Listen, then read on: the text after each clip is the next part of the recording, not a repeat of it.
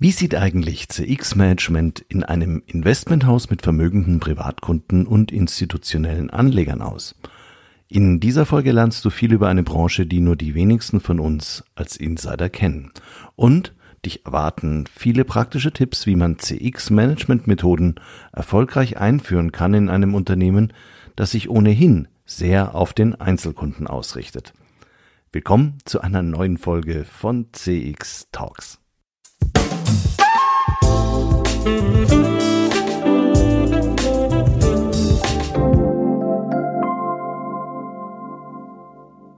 Hallo und herzlich willkommen bei CX Talks. Mein Name ist Peter Pirner und ich freue mich sehr, dass du bei dieser spannenden Praxisfolge wieder mit dabei bist. CX Talks wird diesen Monat unterstützt von FIR, einem führenden Technologieanbieter für Cloud Contact Center in der Dachregion. FIR entwickelt und betreibt KI-gestützte Software für begeisternde Kundenerlebnisse entlang der gesamten Customer Journey. Mit FIR wird Kundenkommunikation erfolgreich für euch und für eure Kunden. Die einzigartige Kombination aus künstlicher und menschlicher Intelligenz hebt euren Service auf ein neues Kompetenzlevel. So seid ihr stets mit euren Kunden verbunden. Mehr Informationen zu 4 findest du auf der Website www.4.ai und auf der Sponsorenseite von CX Talks. Als Koray Mavruk mich kontaktierte und fragte, ob ich nicht eine Sendung über CX-Management in einem Investmenthaus machen wollte, hatte ich zunächst große Zweifel. Ich war viele Jahre Key Account Manager für eine der größten deutschen Banken und habe später auch international mit Kunden aus dem Firmenkundenbanking und dem Investmentbanking zu tun gehabt. Auch CX-Programme hatte ich mehrfach gepitcht. Immer wieder wurden mir aber in zwei Zielgruppen die Grenzen aufgezeigt. Echtes Investmentbanking und vermögende Privatkunden. Da will man keine Fehler machen. Andererseits müssen diese Kunden, weil es ja nicht so viele davon gibt, besonders umsorgt und gepflegt werden. Koray Mavruk ist Head of Client Experience und Insights beim Schweizer Investmenthaus von Tobel. Wenn einer die CX-Aktivitäten beschreiben kann, dann ist das schon die richtige Rolle im Unternehmen. Aber bist du sicher, dass du da überhaupt etwas erzählen darfst, Cora? habe ich ihn gefragt. Cora meinte, ja, lass es uns doch einfach probieren. Wir werden hier keinen spektakulären Enthüllungsjournalismus betreiben, aber du erhältst wirklich tolle Einblicke in eine sehr diskrete Branche von einem wunderbar unterhaltsamen, kompetenten und charmanten Gast. Und das obwohl wir beide zum Zeitpunkt des Interviews mit Corona in Quarantäne waren.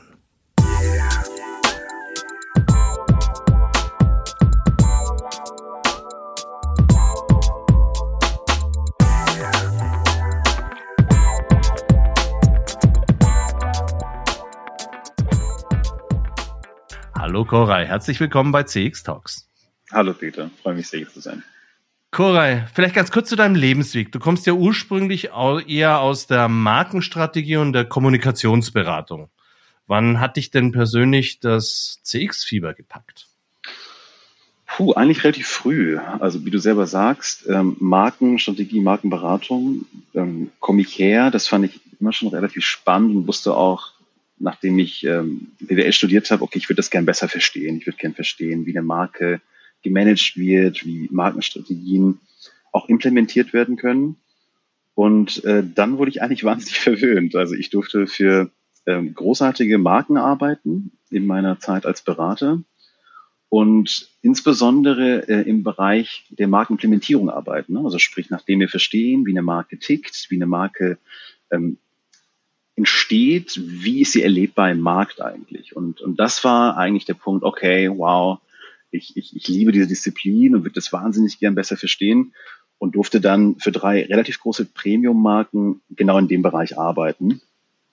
Genau, und dann eigentlich mich sehr schnell für entschieden, mich in diesem Bereich ähm, zu spezialisieren. Mhm. Und wie bist du dann zu von Tobel gekommen? Das war ein sehr, ähm, sehr schöner Zufall. Also ich, ich habe ja vorhin gesagt, ich durfte dann, ich glaube, ich kann es auch sagen, für ähm, wir hatten ein relativ großes Mandat gewonnen für einen Luxusautomobilhersteller aus Zuffenhausen. und haben für diesen ähm, Hersteller eine sehr große CX-Initiative global ausgerollt. Und äh, dadurch konnte ich mein Netzwerk natürlich relativ gut auch erweitern und habe relativ viele Kollegen von uns äh, global kennengelernt. Und dort gab es dann mh, hm, ein Gespräch und irgendwann über ein, ja, ich glaube, Headhunter sagt man jetzt, glaube ich, neuerdings, dann äh, ein, ein Gespräch und auch eine Einladung, mir das mal anzuschauen. Einfach. Ich war auf Geschäftsreise in, in der Schweiz und habe das dann kombiniert und äh, habe mir von Tobel angeschaut. Ich habe vorher gar nicht so viel Erfahrung gesammelt in der Finanzwelt, obwohl ich äh, interessanterweise meinen Schwerpunkt im Bachelorstudium auf Finance ausgerichtet habe. Also manchmal äh, ist das Leben dann doch voller Überraschungen. Genau, und habe ähm, mich, mit, mich mit der Marke und auch mit der Organisation relativ gut beschäftigt. Ne? Also ist ja gar nicht so groß im Vergleich zu anderen. Also eine Schweizer Perle könnte man sagen, 2000 Mitarbeiter und ähm, immer noch, also du spürst die Familie ebenfalls noch ähm, in dieser Organisation. Und das waren dann die Gründe, dass ich gesagt habe, okay, eine sehr, sehr spannende Aufgabe, CX hier zu implementieren und vor allem auch ähm, in die gesamte Organisation zu implementieren, ähm, bin ich dabei. Auf geht's. Und dann habe ich mich entschieden, München zu verlassen und äh, meinen Wohnort nach Zürich zu verlegen. Sehr schön. Jetzt hast du ja schon angefangen zu erklären, was von Tobel ist. Vielleicht wenn wir es nochmal etwas vertiefen, es gibt ja Le Leute, die haben überhaupt gar keinen Bezug zur Finanzbranche, also jetzt mhm. auch beruflichen Hintergrund. Was ist denn eine, ein Investmenthaus und was bedeutet das, wenn es 2000 Mitarbeiter sind? Was sind das für Kundenstrukturen? So ein bisschen, wenn mhm. du das mhm. mal kurz erläutern könntest. klar, klar, das mache ich sehr gerne. Erstmal finde ich es großartig, dass du Investmenthaus sagst, ja, weil viele, viele glauben, wir sind eine Bank, aber wir bevorzugen natürlich den Begriff des äh, Investmenthauses, ja, wie du eigentlich sagst, also wir sind ein global agierendes Investmenthaus. In zwei Jahren feiern wir 100 Jahre Jubiläum und wir beraten und verwalten eigentlich das, äh, das Vermögen von sowohl Privatkunden, ja, also unterschiedliche äh, Formen von Privatkunden, aber auch ähm, institutionellen Kunden beispielsweise. Und das versuchen wir zu organisieren durch, durch drei Einheiten. Zwei werden wahrscheinlich für viele ein Begriff sein. Wealth Management, ja, also auch viele unserer Rivalen arbeiten mit der Terminologie Wealth Management. Und im Asset Management betreuen wir beispielsweise institutionellen Kunden oder auch äh, Pensionskassen beispielsweise, ja, die wir dann dort betreuen. Und die dritte Einheit nennt sich Digital Investing. Genau, aber da komme ich gleich nochmal dazu. Ja, das ist ein Teaser. Da kommen wir gleich noch mal kurz zu sprechen. genau. Ähm, als du zu von Tobel gekommen bist und die beschlossen hatten, wir möchten mal was ganz Neues machen, dann unterschreibt man den Vertrag und dann hat man den ersten Tag und dann wird einem gezeigt, was man vorher alles gesprochen hat, inwiefern das sich dann tatsächlich noch in der Realität wiederfindet. Was hat sich denn bei dir in der Realität wiedergefunden? Also ich glaube, dass die Zeit in der Beratung mich sehr gut vorbereitet hat, ähm, wirklich zu verstehen, okay, jetzt hast du die Strategie gemacht, ja, und äh, wir wissen ungefähr, wo wir hinwollen. Wir haben einigermaßen eine Idee, wie das sein könnte. Und ich muss vielleicht dazu sagen, Peter, das war auch eine Zeit, wo dieser Peak des CX-Marketings sehr hoch war. Also auch relativ viele, wir haben ja auch B2B-Kunden damals betreut, relativ viele C-Level-Mitglieder hatten dann die ersten Slide-Decks mal gesehen von CX, ja, also Business Case und CX-Leaders outperform SP500 und IBM hatte die Roadshow mit The New Marketing Mandate. Also der Hype war am Zenit und gleichzeitig war aber auch die Skepsis am Zenit. Also ich wusste schon direkt in den ersten Tagen, okay, und das war eigentlich auch äh, äh mein, mein eine Woche Plan, ja, also wirklich erstmal feststellen, ähm, was ist das Framing, was habt ihr darunter verstanden unter CX eigentlich, ne? Und, und wie weit wurde überhaupt schon mal was implementiert? Mit welcher Stamina, mit welcher Durchsetzungskraft? Also die ersten Wochen in meinem Job waren eigentlich äh, geprägt durch Observieren, ja. Aber zu verstehen, was heißen diese zwei Buchstaben eigentlich in diesem Unternehmen, ja, und, und, und wer bringt da Verständnis oder auch Unverständnis mit. Wo war denn das größte Unverständnis oder wer hat sich denn am schwersten getan? Das sind ja oft Menschen, die sagen, ich kenne meine Kunden am besten. Das sind noch nicht mal unbedingt die Kundenfeindlichen, sondern das sind ja eher so diejenigen, ja. ich kenne doch meinen Kunden. Was? Ich glaube, das Unterschied, also ist ein absoluter Klassiker, ja, den du, den du erwähnst. Aber was mir widerfahren ist, war eigentlich vielmehr ein Unverständnis darauf, oder was heißt Unverständnis? Ein, ein Missverständnis eigentlich, was diese, diese Disziplin CX eigentlich an Mehrwert stiften kann. Ja, denn ich, also ich muss vielleicht noch dazu erwähnen, und das kannte ich aus der Beratung, ähm, häufig war CX in unterschiedlichen Unternehmen angesiedelt im, im Vertrieb beispielsweise. Ja? Also es war eine, eine Vertriebsoptimierung oder man war in der Vertriebsqualifizierung. Und CX saß in, äh, oder sitzt immer noch bei von Tobel im Marketing- und, und Analytics-Bereich. Also es ist streng genommen eine Marketing-Disziplin. So, jetzt bist du im Dialog mit äh, Vertrieblern beispielsweise, mit Kollegen aus dem Sales oder Sales Management und du versuchst kundenzentrische Ideen zu transportieren, obwohl du ja streng genommen im Marketing bist erstmal. Ja? Also in einfachen Worten, welchen Mehrwert kannst du uns jetzt eigentlich bringen? Ja, kennst du überhaupt unser Business? Weißt du eigentlich überhaupt, wovon du sprichst? Ne? Und und das war insofern ja schon herausfordernd. Ne? Also wirklich eine Roadmap, eine pragmatische Roadmap vorzustellen, die Mehrwert bringt, die relevant ist und die jetzt nicht, äh, ich sage jetzt mal, zu buzzwordy und zu weit weg vom Tagesgeschäft eigentlich ist. Also das war, würde ich sagen, das größte Unterschied, ist wirklich zu verstehen, was CX eigentlich bedeutet und wie es mir helfen kann, in meinem Tagesgeschäft ähm, Kundenbedürfnisse besser entgegenzu, entgegenzutreten und ja, am Ende des Tages äh, Mehrwert für den Kunden zu generieren. Thema Kunde. Ich meine, wenn wir jetzt von einem Investmenthaus reden, und die Kunden, die ein Investmenthaus haben kann, das ist ja extremst heterogen, wenn du sehr reiche Privatpersonen hast. Auf der anderen Seite institutionelle äh, Anleger, die streng rational nach ganz, ganz starren Regeln auch im Prinzip ihre Investitionsentscheidungen ja auch treffen müssen. Äh, wie kann man sich denn so einen Privatkunden zum Beispiel bei von Tobel vorstellen? Wie alt ist der?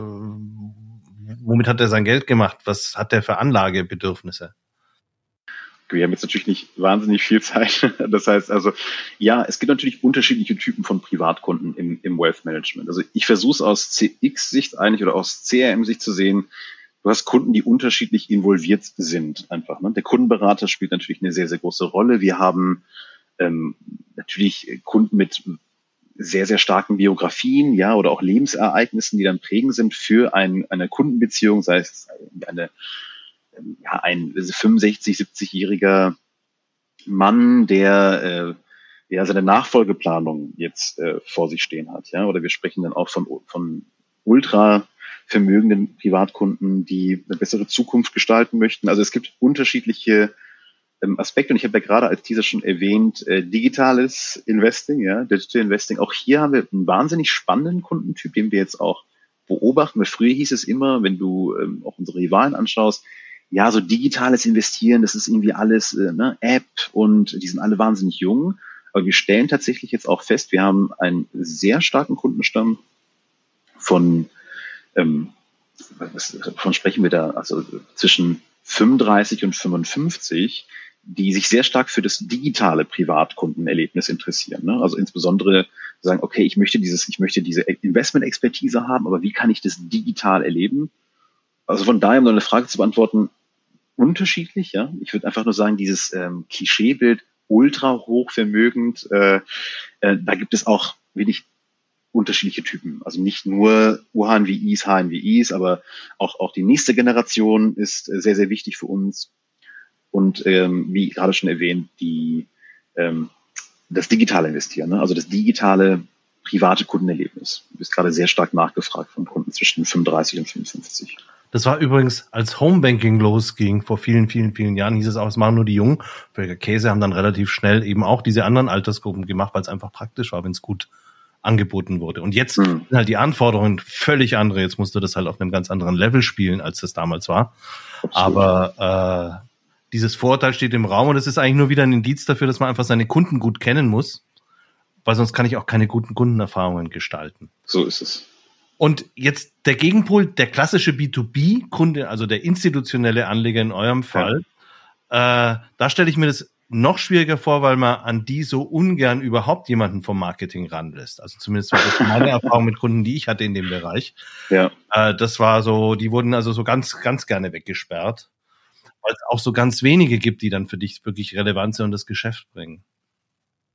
Also ich, ich begrüße äh, die offene Atmosphäre dieses Formats, Peter, finde ich, finde ich großartig.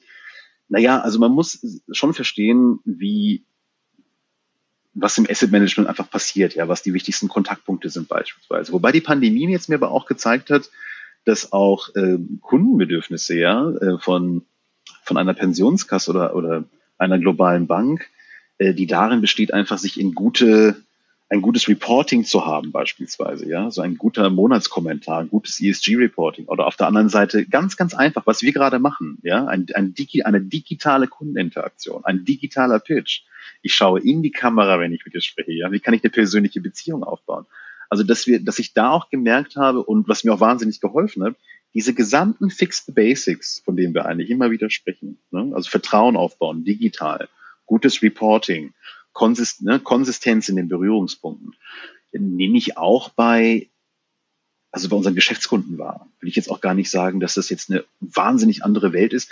Was du ansprichst, was sehr, sehr wichtig ist, ist, dass wir natürlich sehr eng arbeiten mit dem, ähm, mit den Vertriebsteams, da müssen wir, ne, das muss, das muss sitzen, da muss ein Vertrauensverhältnis da sein. Das kann man sicherlich nicht in einem Monat schaffen. Da sind wir auch nicht naiv. Ne? Das, das, das dauert schon. Und ich glaube, mit den ersten Quickwins, die wir dann geliefert haben, ne, beispielsweise äh, in, in der Pandemie, wie kann ich digital mit dem Kunden agieren und vor allem auch ähm, vorher, ne, schicke ich vorher was raus, wie kann ich das ähm, ordentlich abschließen das war dann wirklich ein, guter Proofpoint ans Business. Hey, mit denen kannst du arbeiten, ja, die, die liefern, die, die, die wollen wirklich was bewegen. Aber, ähm, und da muss ich den Punkt von vorhin wieder äh, hervorheben, die sind wirklich interessiert, ein relevantes Kundenerlebnis zu liefern. Ne? Weil ich glaube häufig, vielleicht wirst du, das, wirst du auch zustimmen, Peter, dieses, ja, CX ist the cherry on the cake und dann wieder eine Surprise und dann wieder was. Ne? Nein, und, nein, ist es nicht. Und eben, so, aber das ist natürlich auch wieder das Framing, was manche Leute einfach mal gehört haben oder irgendwo äh, sich fest ins, ins Hirn geankert haben. Und da kannst du natürlich mit einem guten Vertrauensverhältnis, mit einem guten Storytelling, wo du erklärst, schau mal, das ist mein Ansatz und lass uns über die Basics diskutieren, insbesondere im Asset Management, ja, weil das, das, da machst du einen Unterschied. Ne? Wenn die Basics stimmen, finde ich, bist du schon manchmal auch besser unterwegs, als wenn wir Alignments machen über ein Nice to Have, ja, was vielleicht gar nicht so relevant ist. Du hast jetzt schon angedeutet, dass du eigentlich relativ schnell was aus deinem Kundenfeedback-Programm in die Realität, in, in eine Aktion bringen konntest. Was wir jetzt noch nicht kennen, ist dein Kundenfeedback-Programm. ja, das, das, das hast du nach bestimmten Kriterien aufgebaut. Also wie hast du das designt? Was hast du dir überlegt? Weil wir haben jetzt mit, ja. wir haben jetzt gelernt, es gibt ganz unterschiedliche Kundengruppen bei euch und das muss das ja alles irgendwie berücksichtigen. Also wie ja. hast du es dann gemacht? Genau, das ist, das ist eine gute Frage. Nein, also da bin ich auch tatsächlich sehr stolz drauf. Das ist ähm, das erste globale Kunden- oder Customer Experience Management Programm, was wir in der Organisation bis dato auch flächendeckend eigentlich in der gesamten Organisation ausgerollt haben, ähm, mit meinem Team zusammen. Und die Kriterien waren eigentlich, dass wir, also vielleicht kennst du es auch noch, du hast ja auch mit Banken ähm, viel zu tun gehabt, dass wenn du dir anschaust, also relativ viel ausgelagert wurde, ne? ausgelagert wurde an verschiedene Marktforschungsunternehmen und so weiter. Also was wir in erster Linie gemacht haben, ist, wir haben uns erstmal angeschaut, wirklich ähm, mit, mit Experten, aber auch ähm, mit sehr viel Market Research, was sind unsere wichtigsten Berührungspunkte, wenn es wirklich hart auf hart kommt jetzt erstmal. Ne? Und natürlich CSAT MPS müssen wir nicht übersprechen, das ist Gesetz, das sind wichtige Kennzahlen, die wir respektieren, auch Share of Wallet beispielsweise, den wir ebenfalls, ähm, der uns ebenfalls ein Begriff war, aber dass wir uns mit in jeder Einheit überlegt haben oder auch in, im Dialog waren, was sind die wichtigsten Berührungspunkte?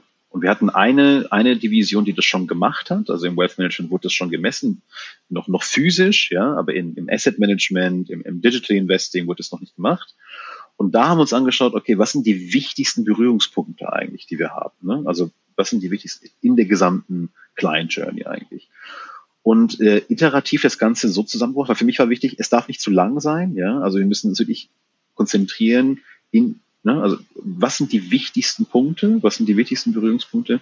Und ganz wichtig auch, äh, es muss wegkommen von diesem, oh, jetzt bekomme ich irgendwie zehn Seiten Skript und muss das irgendwie ausfüllen, ja, also digital, relevant, einfach zu bedienen, die Zeit des Kunden auch zu respektieren und Möglichkeit zu bieten, ähm, Feedback zu geben. Und ganz wichtig für uns, eine Möglichkeit zu schaffen, dass wir das end-to-end -End in unser Customer Relationship System ähm, integrieren zu können, sodass wir auch damit arbeiten können. Weil ich finde, du hast von Erwartungen gesprochen. Also wenn ich dir jetzt in einer Survey äh, Feedback gebe, aber drei, vier Monate brauche, um ein, ein Closing the Loop zu machen, dann, dann ist es definitiv nicht State of the Art. Und, und das war mir sehr wichtig, dass wir diesen, diesen Loop sehr schnell schließen können und dieses Programm eigentlich end-to-end -end durchdacht ist von den relevantesten Berührungspunkten, die wir untersuchen müssen, dem Kunden wirklich ähm, kurzweilig die Möglichkeit geben, uns, uns Feedback zu geben und auf der anderen Seite ein System sicherzustellen, was uns ermöglicht, sehr schnell den Loop zu schließen und uns zurück an den Kunden zu wenden. Befragt ihr ongoing mit kurzen Fragebögen an Touchpoints oder macht ihr das eher in einer größeren Studie äh, in jährlichen oder zweijährlichen Abständen? Ja, das ist eine sehr gute Frage. Also es variiert natürlich von, von ähm, Organisationseinheit. Im Wealth Management messen wir beispielsweise Relationship-Based einmal im Jahr, aber natürlich überprüfen wir auch und, und messen auch ähm, einzelne Touchpoints, ein Onboarding beispielsweise, ja, oder oder Events, ja, oder Content, ganz wichtig vor allem für uns und auch im, im Asset Management, unsere Viewpoints oder unsere Website Satisfaction. Also es ist ein, ein gesunder Mix, würde ich sagen, aus äh, Touchpoints und der gesamten Client Journey. Ähm, in unserem, ja, du merkst es, äh, ich bin ein sehr großer Fan, ist auch ein herausragendes Team. Ähm, man sagt auch unsere Challenger-Einheit Digital Investing, ähm, haben wir eine App, und da messen wir natürlich ähm, häufiger, ne? einfach zu verstehen, weil du so viele Updates hast, es kommen neue Releases, äh, dass wir da den Dialog und eigentlich auch die Response Rates uns eigentlich zeigen, ähm, das klappt sehr gut. Ne? Und, und äh, die Kunden mögen den Dialog mit uns. Die gestalten dann ja mit. Ja, genau, genau. Und sie merken das auch und die Follow-ups sind dementsprechend auch äh, sehr transparent, dass die Kunden auch verstehen, okay, das war euer Feedback, ne? das können wir euch versprechen, da werden wir dran arbeiten, ja, da auf die Punkte fokussieren wir uns. Und genau, da machen wir es beispielsweise zweimal im Jahr und bei den anderen Einheiten einmal im Jahr. Also wir haben jetzt verstanden, ihr messt es schön regelmäßig auf ganz unterschiedlichen Kanälen, aber letztendlich entscheidet sich über die Akzeptanz bei Kunden genauso wie bei Mitarbeitern von so einem System immer, dass es, dass man letztendlich dann auch konkrete Handlungen ableitet, also die CX tatsächlich auch verbessert. Äh, und ihr habt euch da ja sehr systematisch vor allem mit Verbesserungsmaßnahmen für die Customer Journey, wie du ja beschrieben hast. Du hast ja rausgefunden, was sind die wichtigsten Punkte. Und dann ging es bei euch sehr konkret um das Verbessern der Punkte, die ihr als relativ zumindest äh, eher unterdurchschnittlich gut erfüllt äh, identifiziert habt. Wie habt ihr denn, wie seid ihr denn vorgegangen, da genau auf die Schwachpunkte zu kommen? Also zum Teil muss ich, es ist einmal sehr schwer, weil wir äh, wahnsinnig gute Scores haben tatsächlich. Ja, also von Tobi macht relativ viel, vieles gut. Ähm, und das heißt, das kannte ich noch aus, aus, äh, aus anderen Mandaten noch vorher, ähm, wo es natürlich darum geht, okay, wie kann ich Konsistenz sicherstellen, ja? Und auf der anderen Seite, insbesondere, wenn ich jetzt ähm, nochmal über die, über die App spreche, wollt, das, das Team ähm, sind auch herausragende Kollegen, die zum Teil vielleicht auch die ein oder andere Hypothese schon im Kopf hatten, die dann vielleicht nochmal validiert ist, ja, oder wahnsinnig auf den Kopf gestellt wurde wo wir halt unterscheiden müssen zwischen Optimierungen eines Touchpoints oder einer, ne, oder wirklich Optimierung beispielsweise jetzt ähm, ja einer einer doch komplexeren Angelegenheit, wie jetzt neue Features beispielsweise für eine App, ja, oder eigentlich auch eine neue ja eine, eine neue Kategorie zu erfinden, ne, beispielsweise. Also das ist dann schon schon in unterschiedlichen Intensitäten zu betrachten, glaube ich, was wir da optimieren. Aber in der Regel ist es so, dass wir die Follow-ups insofern konzentrieren. Wir machen das gemeinsam mit äh, je, je nach ähm, Geschäftseinheit mit dem Produktteam, mit dem Vertrieb. Das heißt, wir schauen uns das zusammen an. Wir priorisieren gemeinsam die Maßnahmen, welche wir als Quick-Win implementieren können oder eher größere Projekte und dann kommt es auf die Roadmap und ganz, ganz wichtig, wir kommunizieren das auch an unsere Kunden. Wir sagen auch unseren Kunden ebenfalls, hey, schaut mal, das habt ihr gesagt. Ihr wollt äh, bessere UX haben in der App, ja, ihr wollt mehr Anlagemöglichkeiten haben. Und nachdem wir intern wirklich überlegen, können wir das machen, ja, überlegen wir uns, wie wir das tun. Und ich hoffe, ich kann dir noch erzählen, wie wir das in Zukunft ähm, mit dem Kunden gemeinsam machen wollen. Ja? Weil der eine Punkt ist ja, dass wir einfach sagen, okay, ihr habt mir Feedback gegeben, let's go, wir implementieren das. Und was wir jetzt äh, letztes Jahr begonnen haben, ist, dass wir eine Art Community gegründet haben mit unseren Kunden, die intrinsisch motiviert sind, mit uns gemeinsam das zu gestalten. Und wir treffen sie in, in regelmäßigen Abständen und möchten das Ganze jetzt in die, in die gesamte Bank, Organisation, Investmenthaus äh, einbringen, dass wir sie treffen und an genau diesen Punkt ansetzen. Ne? Also du willst eine bessere OX. Was genau wünschst du dir? Ne? Also ko-kreativ mal ins Detail reingehen, schauen, gucken, besseres Verständnis zu bekommen und sie an diesem Closing the Loop Prozess sogar teilhaben, an diesem Co-Kreationsprozess. Das ist so die Idee, wie wir das in Zukunft machen wollen. Ich würde schon sagen, dass wir viele Optimierungen ähm, hinbekommen haben, ne? nochmal unterschiedlicher Komplexität. Aber ich denke, es äh, für die Zukunft ist es, glaube ich, ideal, wenn wir, ich habe gerade von Reporting gesprochen, beispielsweise, ja. Also warum das nicht mit dem Kunden zusammen ähm, anschauen ne? und sagen irgendwie, hey, also wie müsste ein gutes Reporting für dich aussehen? Brauchst du das überhaupt alle zwei Monate? Ne? Ist das, sind das Informationen? Okay, also dass wir diesen gesamten Optimierungsprozess gemeinsam mit dem Kunden machen und natürlich aber auch überlegen, wie können wir das Ganze ähm, durch, durch coole Events zum Beispiel auch incentivieren, ja, einfach nur das Ganze äh, nicht nur auf den Kunden abwälzen, ja, aber auch ähm, einfach einladen ne? und aus dem aus der gesamten Zusammenarbeit eine Partnerschaft machen. Es gibt diesen schönen äh, Satz, ähm, der Kunde ist nicht König, sondern Partner. Ich glaube, Nils Haften hat den gesagt, ne? Ähm, auch, ähm, auch der, der stimmt in dem Fall eigentlich. Also ist, ist auf diese Ebene zu tragen, ist ähm, für mich und auch mein Team steht ganz groß auf der Roadmap für dieses Jahr.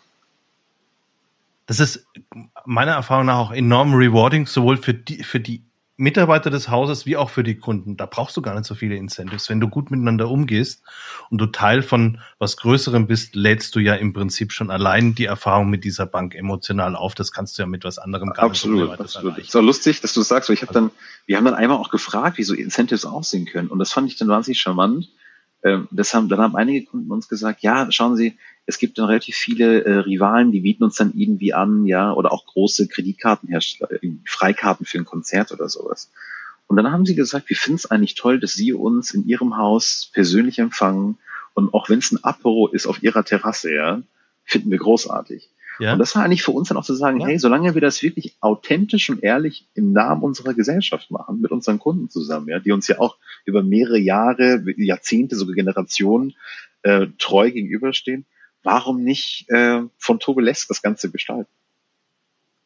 Das ist, das ist Wertschätzung. Und Wertschätzung ist natürlich auch wieder sehr wichtig bei Mitarbeitern, weil du ja wenn du irgendwas veränderst, logischerweise auch ganz unterschiedliche Mitarbeitertypen, die du abholen musst und auf den Weg bringen musst. Ähm, ich traue dir das jetzt, so wie ich dich kennengelernt habe, ohne weiteres zu, dass du das in einem persönlichen Gespräch sehr gut hinbekommst. Ich glaube, es ist aber natürlich nochmal eine Herausforderung gewesen, jetzt gerade in der Pandemiezeit, so einen Flow, so eine neue Bewegung in die Bank reinzubringen. Wie hast du das hinbekommen? Also ich bin definitiv noch nicht am Zenit. Ich danke dir für, für die Blumen. Ja, ich gebe mir Mühe. Und nochmal, ich habe ein ähm, tolles Team an meiner Seite. Und zum Teil, ähm, glaube ich, ist es nur möglich, wenn du die Organisation wirklich kennst. Du musst dich einlassen. Du musst wirklich verstehen, wie diese, ne, was die welche Historie. Und ich habe es dir vorhin schon gesagt, also als ich angefangen habe, war der CX-Hype wirklich am Zenit. Ich musste wirklich schauen, welches Narrativ implementiere ich, ja. Und und ich sage jetzt, diese, diese Surveys, die wir machen, überhaupt diese ganzen Insights-Projekte, um festzustellen, die ganzen Messungen, das ist äh, natürlich, wenn du es erstmalig machst, ja, hat es auch eine gewisse Stakeholder-Management-Komplexität, ja, das Ganze zu erklären, den Mehrwert zu erklären, den ROI zu erklären und alles. Und ähm, ich glaube, hier konnten wir, das war Fleißarbeit, ja, und auch wirklich empathisch sein, zuhören und auch wenn es Kritiken gab oder Skepsis gab, ja, du hast es gesagt, ja, aber wir sind doch so nah am Kunden, ich würde das doch alles mitkriegen, ja, und warum sollte er euch was sagen, was er mir nicht sagt? Das ist sicherlich auch mal vorgekommen, Gott sei Dank nicht sehr häufig. Also auch da ähm, gab es großes Vertrauen, auch äh, von unserem Führungsteam und auch insbesondere vom, vom Management, vom Senior-Management, was das Ganze natürlich dann auch für mich sehr einfach gemacht hat, äh, so ein Programm global auszurollen. Aber das andere ist wirklich, ich, ich habe es jetzt so häufig schon gesagt, also ist wirklich ähm, diesen Flow hinzukriegen, kriegst du ja eigentlich nur, wenn Leute die wirklich folgen.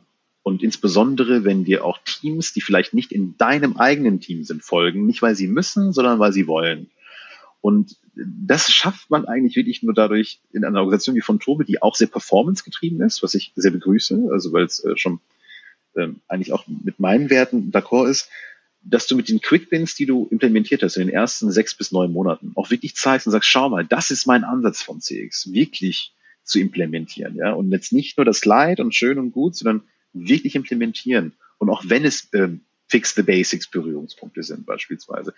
Und ich glaube, wenn man das wirklich, und da kommt auch ein bisschen das Amerikanische mir raus, ja, also diese, diese Konsistenz, Consistency, wenn wir das wirklich durchführen und dann kommt ein Momentum, wo es sich rumspricht, hey, schau mal, die haben äh, eine Webseite in vier Monaten optimiert, ja, hey, die haben digitale Events optimiert, die haben digitale Kundeninteraktion optimiert.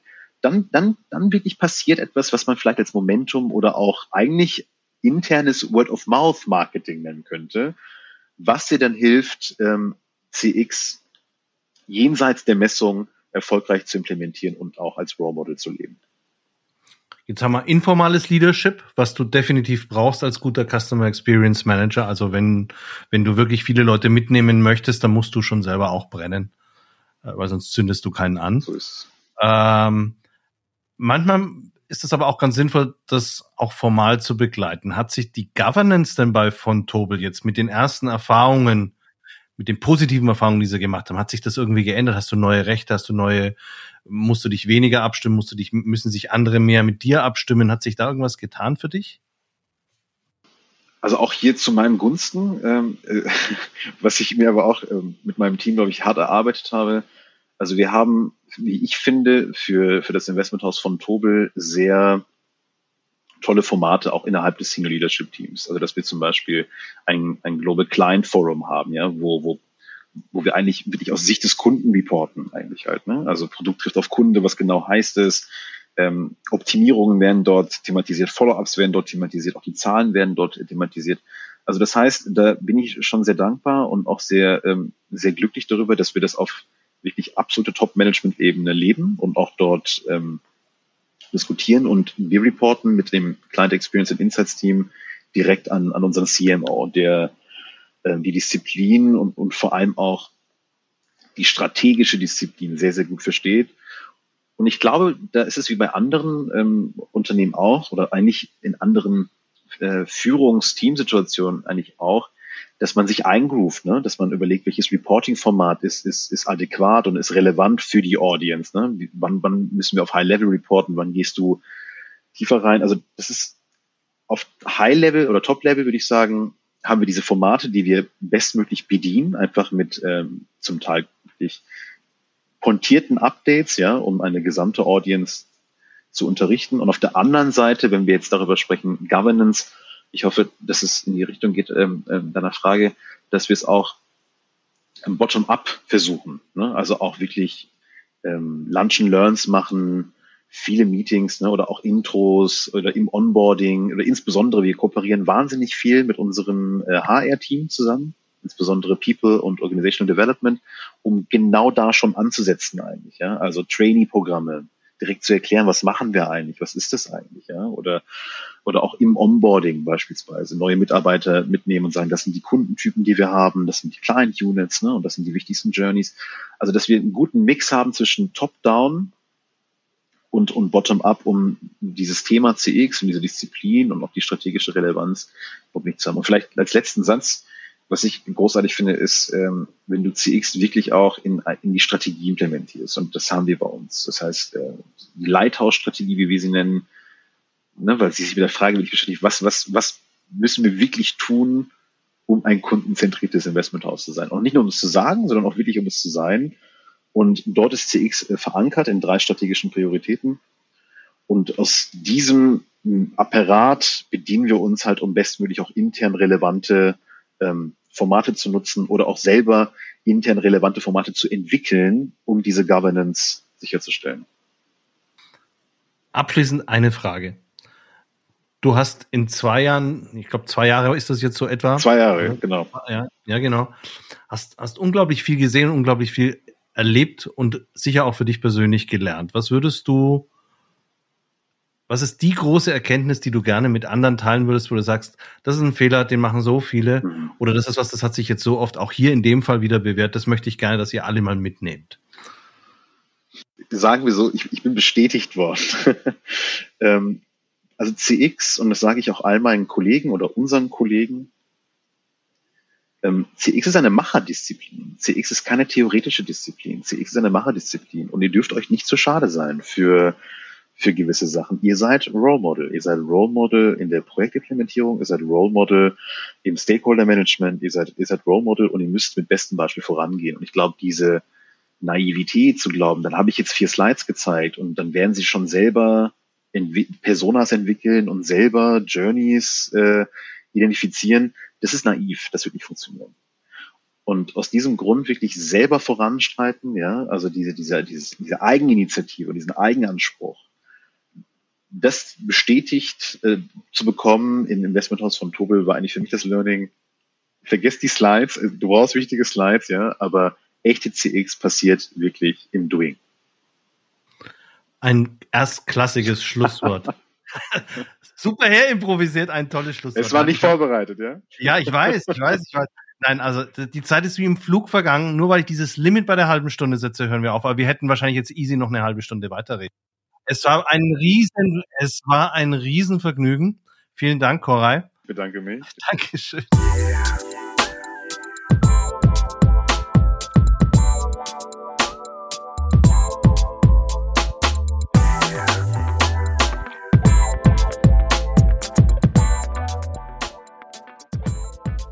Das war Koray Mavruk, Head of Client Experience und Insights beim Schweizer Investmenthaus von Tobel. Damit sind wir am Ende der heutigen Folge angelangt und ich bitte wie immer um Feedback. War die Folge für dich interessant? Gibt es Branchen, aus denen du noch mehr erfahren möchtest? Dann schreib mir eine E-Mail an pirna.cx-talks.com oder gib Feedback auf den Plattformen. Ich freue mich über jede Meinung und ich freue mich vor allem, wenn du bei der nächsten Folge wieder mit dabei bist.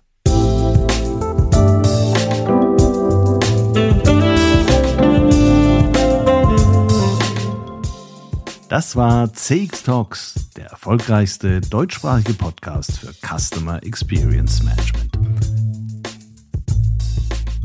Mehr Informationen zu CX Talks findest du im Newsletter des ICEM, auf LinkedIn und unter www.cx-talks.com.